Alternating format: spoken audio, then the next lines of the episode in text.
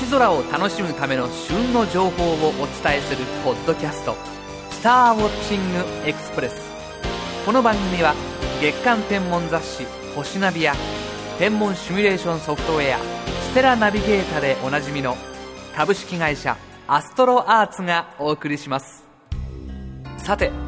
6月といえばジューンブライド。結婚シーズンですよね。そもそもジューンブライドとは6月に結婚した花嫁は幸せになれるというヨーロッパからの伝承でその言われには諸説あるようですがヨーロッパの6月は一年中で最も雨が少なく良い天気が続くためとも言われています。でも日本のジューンブライドは梅雨の真っ只中ですけど。しかし今月21日に同じ北半球ということで共通した現象が起こります。昼間が最も長く夜が最も短い日夏至です。夏至は太陽が天球上で最も北に位置する日で北半球ではこの日に太陽の南中高度が最も高くなり昼間が最も長く夜が最も短い日となります。東京の場合だと夏至の日の太陽の南中高度は78度もあってまるで頭の真上から照りつけているかのような感じとなります。冬至の時の太陽の高度は31度しかないのでその差は47度もあります。太陽の南中高度の違いは地球の地軸が太陽の通り道に対して23.5度傾いていることによって起こります。そしてこの傾きが四季の変化を生み出しているのです。つまり太陽高度が高くなる夏至を過ぎると暑い夏が訪れ太陽高度が低くなる冬至を過ぎると寒い冬がやってくるというわけなんです。実際には太陽高度の変化と気温の変化にわずかなズレがありますがこれは地球を取り巻く大気が温まりにくく冷めにくい性質を持っていることによります。もし地球に地軸の傾きがなければ季節は存在せずひいてはジューンブライド梅雨などという言葉もなかったことでしょう。そう考えると私たちの生活はつくづく四季に基づいているのだなと思いますよね。今週のピックアップ。6月初旬から下旬にかけて西の地平線から急上昇してくる星が目に留まります。その星は水星です。太陽系の惑星の中で最も太陽の近くを回っている水星は地球から見ていると決して太陽から大きく離れないため明け方の東の空の低空か夕方の西の空の低空でしか見ることができません。だから古代ギリシャでは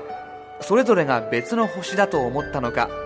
明け方に見える彗星をアポロ夕方に見える彗星をマーキュリーと呼んでいました。6月21日夏至の日には彗星が太陽の東側に最も離れて今年最高の観望のチャンスとなります。観望できるのは6月21日を挟んで前後10日間ほど。日没から30分ほど過ぎたら西北西を向いて高度10度あたりを探してみましょう。一等級の明るさで輝く彗星が見つかるはずです。もし薄明かりの中に埋もれてしまって肉眼ではよくわからないようなら双眼鏡を使って探せば夕焼けに負けまいとキラキラ光る水星を見ることができるでしょう。今週のインフォメーション。この度アストロアーツオンラインショップではディスカバリーチャンネルの DVD の取り扱いを開始しました。ディスカバリーチャンネルは世界160カ国4億5000万人に視聴されているドキュメンタリー専門チャンネルです。アストロアーツオンラインショップではまず宇宙天文関連4タイトルの取り扱いを開始。最新刊「宇宙の謎に挑む惑星観測からビッグバン再現まで」ではジェット機に赤外線観測用望遠鏡を搭載した成層圏観測所ソフィアや